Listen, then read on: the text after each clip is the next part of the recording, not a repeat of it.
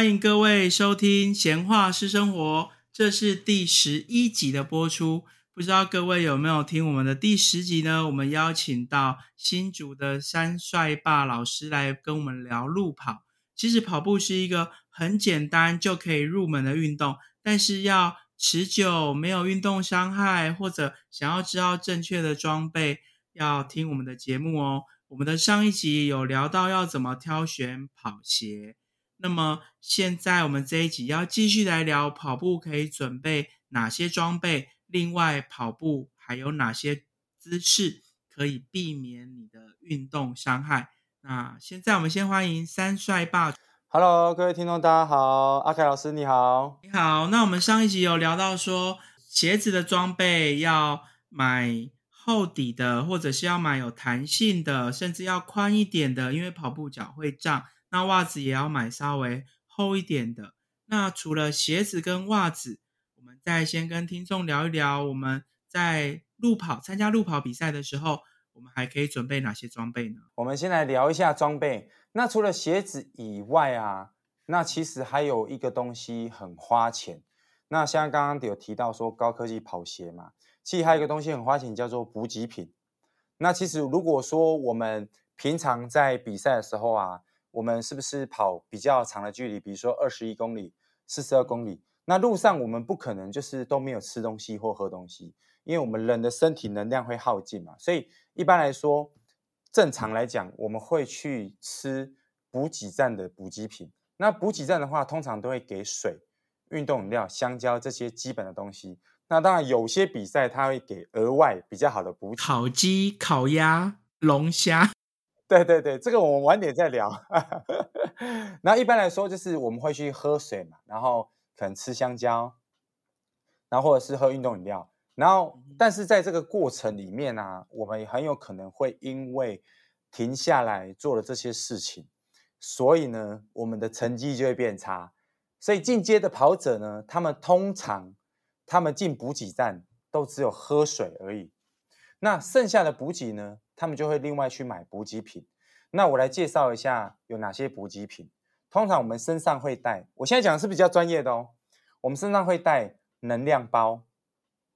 能量包它就是有点像是，呃，它就是小小一包，那里面就是有包含的果糖，还有一些咖啡因，然后还有一些盐分，那可能有一些 BCAA。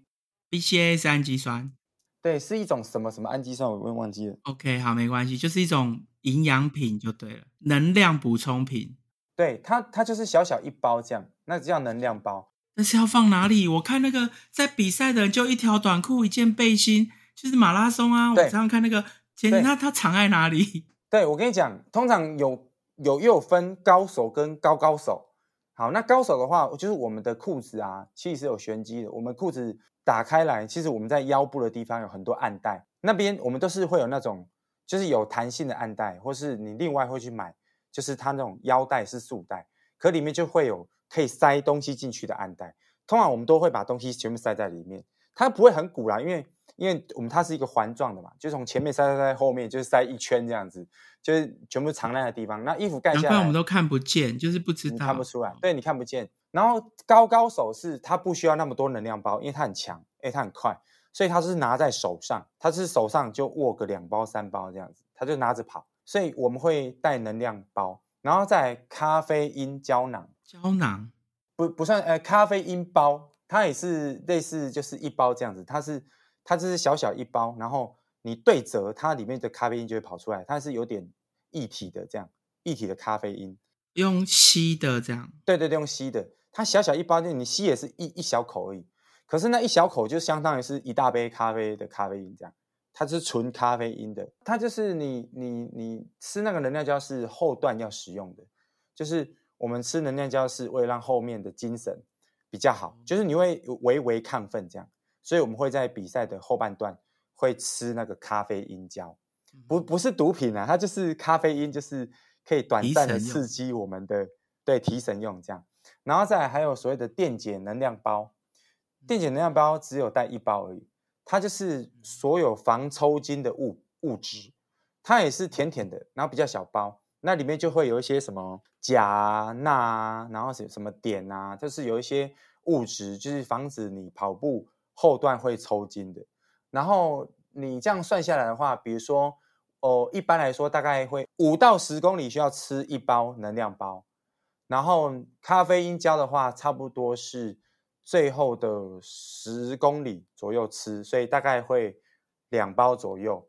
然后电解能量包的话，大概三十五公里的时候吃，要带一包。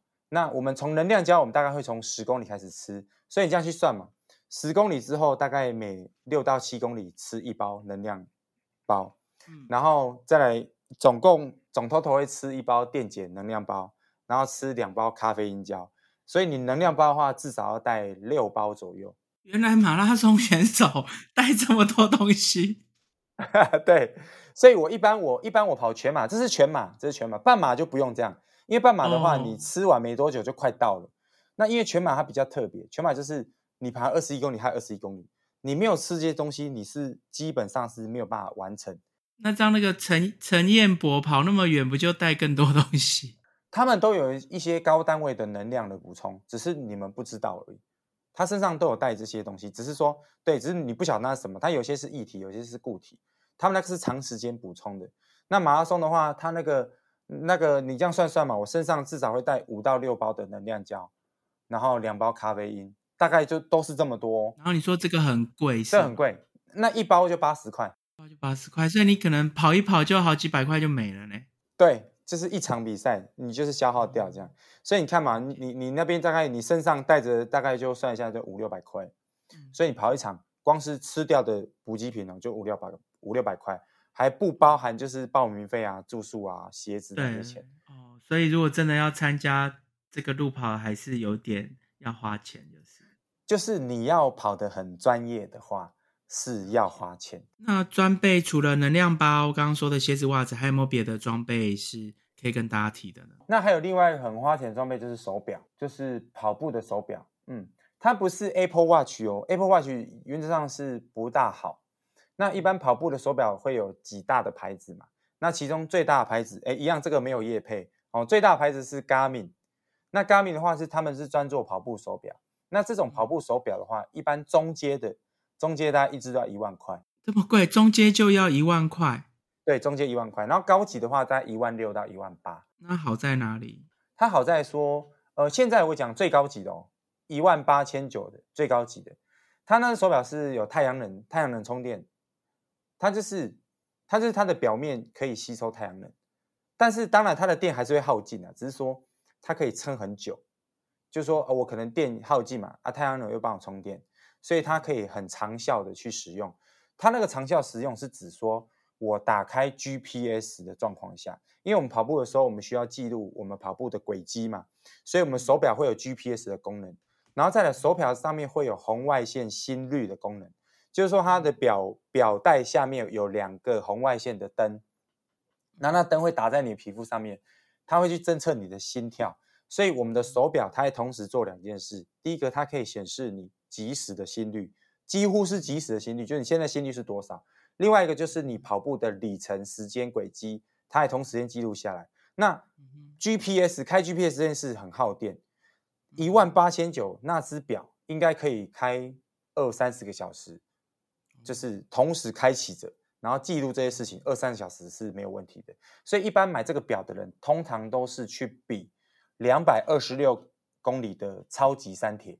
因为超级山铁的话，一般跑下来都要跑一一天，都要跑到二十四小时，所以他们需要带那种高长效的表，才有办法，就是我这么长时间，我都能够开着 GPS 来去侦测我的里程，然后还有我的心率这样子。所以那种表是很高级的。中间的话，像我就是带中间的，我中间也有也有这些功能，只是没有那么专业。它它的时间大概是呃二十十六到二十个小时。就是也有，只是说它的续航力没有那么长而已。对，那就插在电池啊。还有一些细部的功能啊，比如说像他们有开放水域，比如说它那个三铁嘛，你的手表开放水域，它也是可以侦测到你现在游泳游多远，这样骑脚踏车骑多远，这样它都是有一些对应的功能在上面啊，你中间手表也有，只是没有那么详细。那跟我买什么小米手表，不是现在也有心率，也有那个跑几步呢？哦，比比较没有，嗯，小米手表比较没有那么准啊。啊，它这个跑步的功率就跑步的心率就很准，它那个表蛮准的，就是基本上就是几乎是即时，然后可以知道你的心跳，然后 GPS 也很准。它 GPS 就是说，比如说你去爬山或跑步啊，你看那个轨迹误差不会超过一公尺，就是你你去的地方这样，所以它很准。买一只手表，就是专业的跑者可能还需要除了好的球鞋，他还需要一只好的表。然后这个手表你要当一般手表戴也是可以的。它会侦测你的平常的心率，会给你一些建议啊。那它也可以跟你的手机连线，比如说你手机有一些讯息啊，也它它这边也都看得到。然后它也可以听音乐。然后如果你当一般手表使用的话，呃，充一次电可以带超过一个礼拜，就是一个多礼拜是没有问题的。就是如果你不跑步，就是不开 GPS 功能，就是当做一般智慧手表使用，可以用一个多礼拜。再充一次电，所以像我们平常，我们基本上都是二十四小时带这个表。对，因为它续航力很久。那这样听起来还好，就是算呃每一个单项的价格稍微高一点，但是听起来呃就没有很多项，不用买很多的装备。嗯，跟脚踏车比起来，当然是便宜很多了，但是也是会花钱的。对，没错。那装备现在聊完了，我们来聊聊。跑步的正确姿势，因为我觉得这好重要。就是就算听众们没有要参加路跑的这种比赛，自己在外面自己休闲的跑步也好，或者是呃自己呃维持一个运动的习惯，有一个好的姿势，不会有运动伤害。我觉得这个是相对重要的。那请三帅爸告诉我们一下。我现在讲的是一个比较大整体的观念。我们就从头开始讲，讲到脚，就从上而下。那我们从上而下，我们就是从先从头开始嘛。头的话呢，原则上我们头是永远头都是眼睛直视前方下面一点点，就你眼睛直视前方下面一点点，然后不要抬头，也不要低头，但是眼睛看前面，就是你就维持你眼睛看前面，那下面一点点，这样往前看，然后往下看一点点，这样，这样眼睛就是头的姿势。然后再来，我们有三个地方要连成一直线。你的颈部，就是你的脖子后面颈部，然后跟你的屁股，然后跟你的脚落地的地方，哦，希望能够成为一个直线。抬头挺胸吗？对，就是抬头挺胸。所以原则上就是抬头挺胸。那我们跑步的时候，你抬头挺胸其实是最省力的方式。所以呢，你的颈部、你的屁股跟你脚落地的地方要成一直线。简单的讲就是抬头挺胸。那有时候我们在跑步的时候，你我们不是有时候觉得很累，那我们就会弯腰驼背嘛，就会把身体弯下来。其实这样子做的话，会让你的重心跑掉。这样做会让你越跑越累，而且容易受伤。所以你不管再累，你都要维持眼睛直视前方，然后抬头挺胸。你越是这么做，跑步就比较不累。所以当你觉得疲累的时候，就是越要维持这个姿势。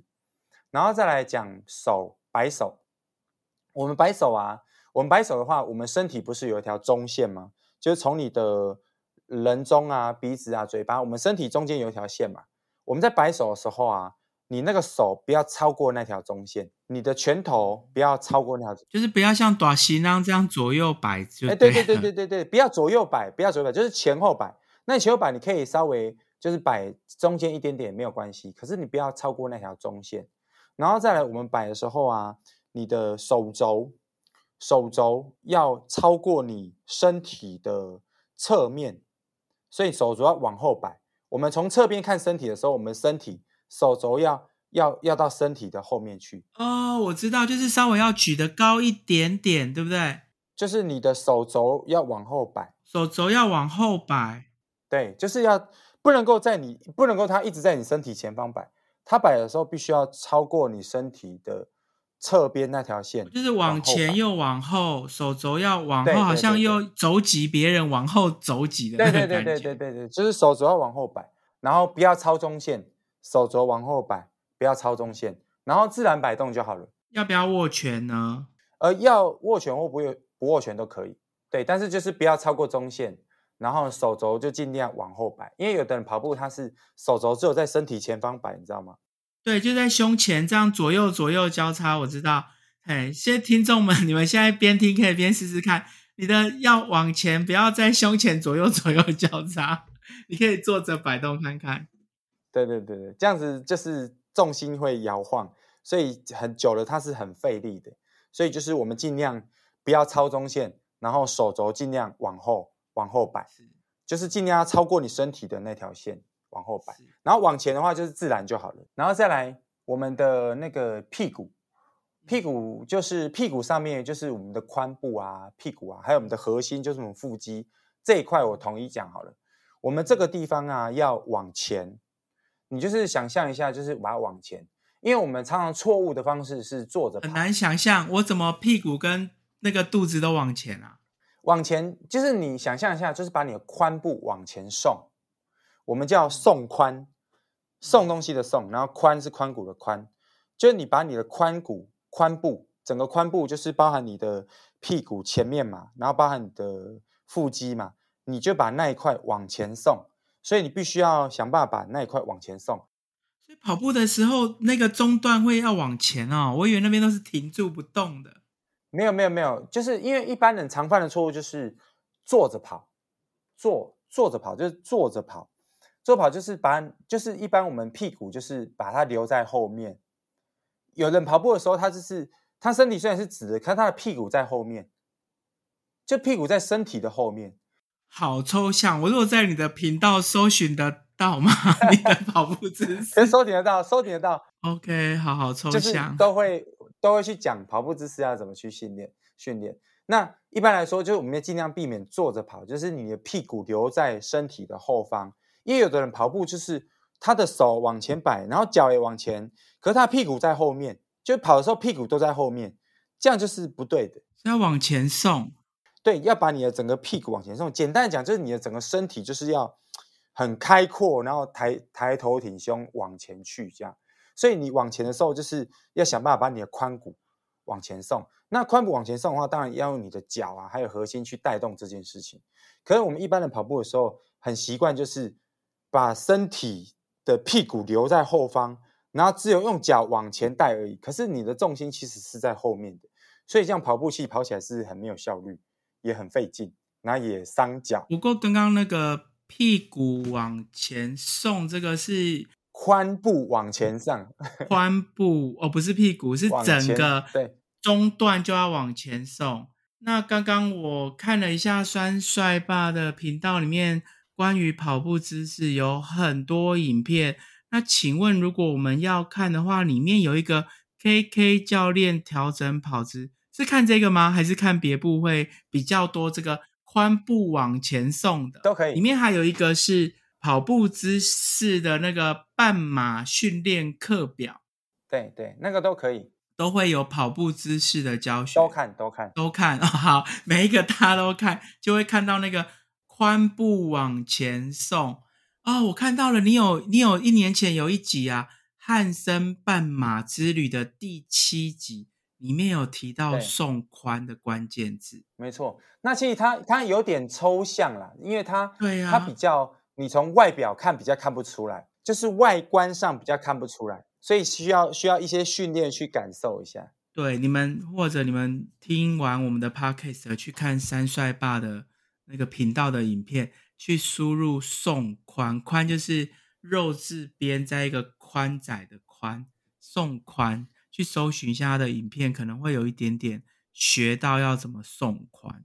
好，再来就是我们的膝盖，膝盖跑步的时候永远不打直。原来跑步膝盖不能变直？对，膝盖是不能打直。我忽然忘记我跑步有没有直的嘞。膝盖永远都是微弯。就是你着地的瞬间呐，跟你平常跑都是微微弯曲的，所以原则上我们膝盖不打直，因为打直的话，它那个冲击力会直接到膝盖去。当我们膝盖微弯的时候，我我们我们它的膝盖就会呈现一个就是有弹性的一个姿势嘛，所以是那个时候比较不会伤到膝盖，比较不会有跑者膝。对，然后再来就是我们脚落地的地方在身体的正下方，所以有时候你看别人跑步啊，不管他跑得快还是慢。他的脚都会有部分会在空中嘛，就是就是滞空的时间。可不管它怎么滞空，你落地的地方一定是在身体的正下方。会有人落地在前后吗？有有有有，他如果跑步的姿势不对，他跑步落地点在身体的前方的话，会有点后脚跟着地的感觉。诶所以我们跑步到底是要脚尖、后脚跟哪一个着地？这样听起来是脚尖着地吗？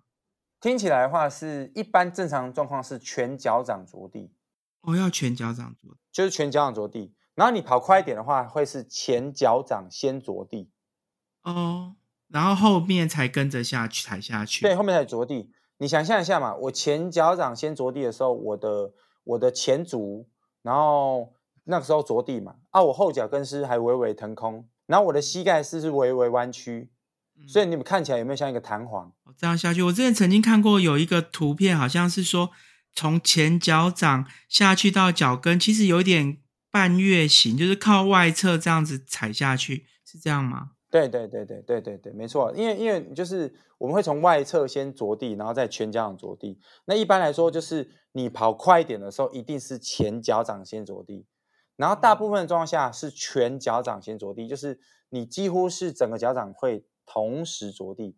可是，一般来说还是会前脚掌多一点点，些微的差距。对，尽量避免后脚跟着地，因为你后脚跟着地的话，你的那个后脚跟着地的话，因为你没有缓冲嘛，所以变成是你的冲击会直接到膝盖，然后膝盖就容易受伤。然后再来你后脚跟着地，代表你的着地的地方应该不是在身体的正下方，所以变成是你不是在身体正下正下方的话，你要做重心转移的时候，你就要花费时间，所以这样在跑就会比较慢，比较没有效率。所以一般我们是建议你，不管你的跑步姿势如何，你一定要落地的地方在你身体的正下方。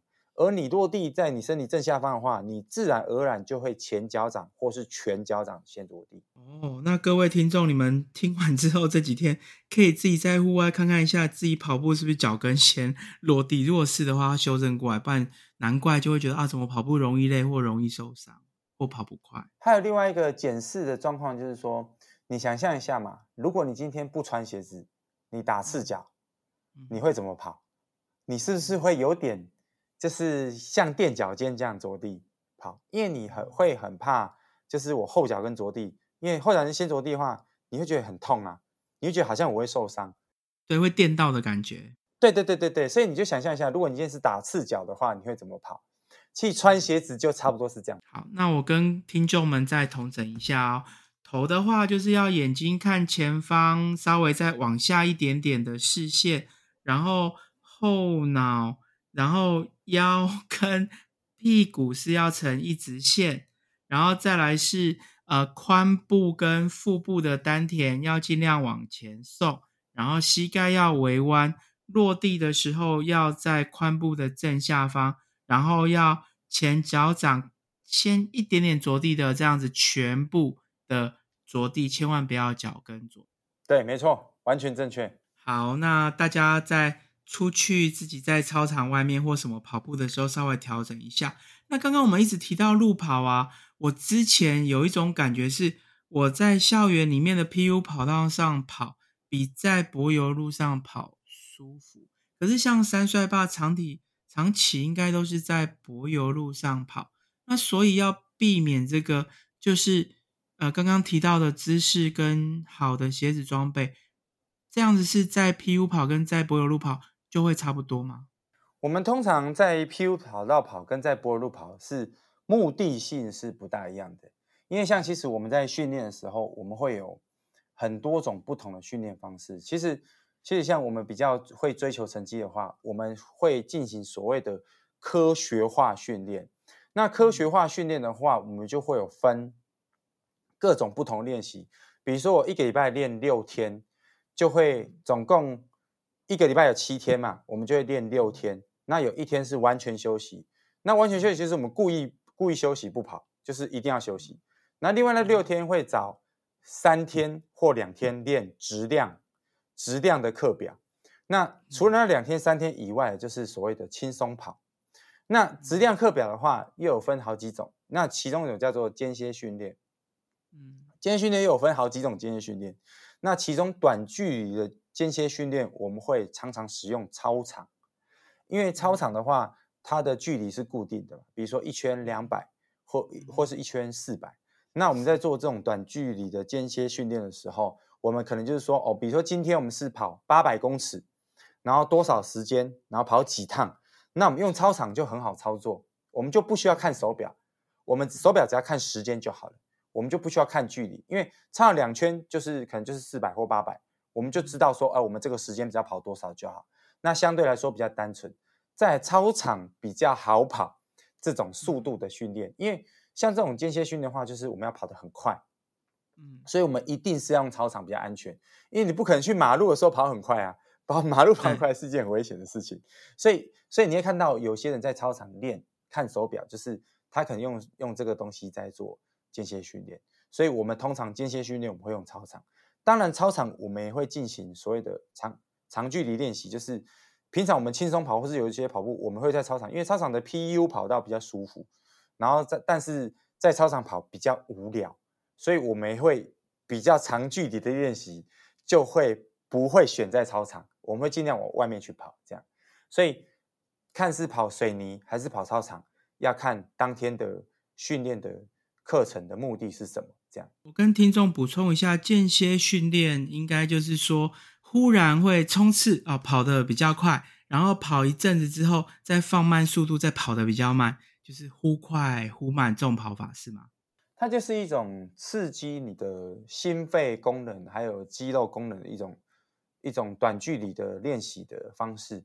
那它就是一般来说，我我们如果是练最大摄氧量的话啦，就是我们会做三到五分钟的，就是快速度的练习。那当然我们有所谓的就是固定的时间或是配速在做练习。那可能就是说我跑一百秒，假设我跑一百秒，我们就是休息一百秒。那接下来就是跑一百秒，休息一百秒，所以就是用这样跑步，然后休息，跑步休息这样的方式，我们就称作是间歇训练。那会根据目的，间歇训练又有分分三种。那一般常见的就是我刚刚讲的，就是跑一休一，就是跑多少时间你就休多少时间。那趟数的话，一般我们就可能就是八趟、十趟、十二趟，甚至二十趟这样去计算。这个间歇训练，听我们这样聊好像很简单。我之前跑过。超级累，因为我之前看过一本书，他讲说减肥的话，嗯，跑步虽然是有氧运动，但是用间歇的跑的话会加速 减肥。我曾经试过这种快慢快慢交替，真的是超级累。所以你们现在听三岁爸讲的很轻松，没有，那是超级累，真的超级累。对啊，那三岁爸刚刚有提到说，呃，因为跑操场有时候会比较无聊，就会。跑马路，但是马路不是会一直遇到红绿灯，我们就必须停下来吗？哦，好，那我我来讲一下马路。我们跑马路的话，我们会有固定的练习的区域。那那跑马路，我们不是说真的往那个有红绿灯的大马路，我们通常是马路是指的是柏油路。那我们通常会去找我们固定练习的场所，比如说像在我家附近就会有两个公园嘛。那两个公园之间的柏油路，比如说，我就会从这个公园 A 公园，然后跑它的柏油路去 B 公园，然后在 B 公园地方绕一圈，然后再从 B 公园地方跑柏油路回来 A 公园，然后再到 A 公园绕一圈，这样子总 total 就是一点二五公里，像这样。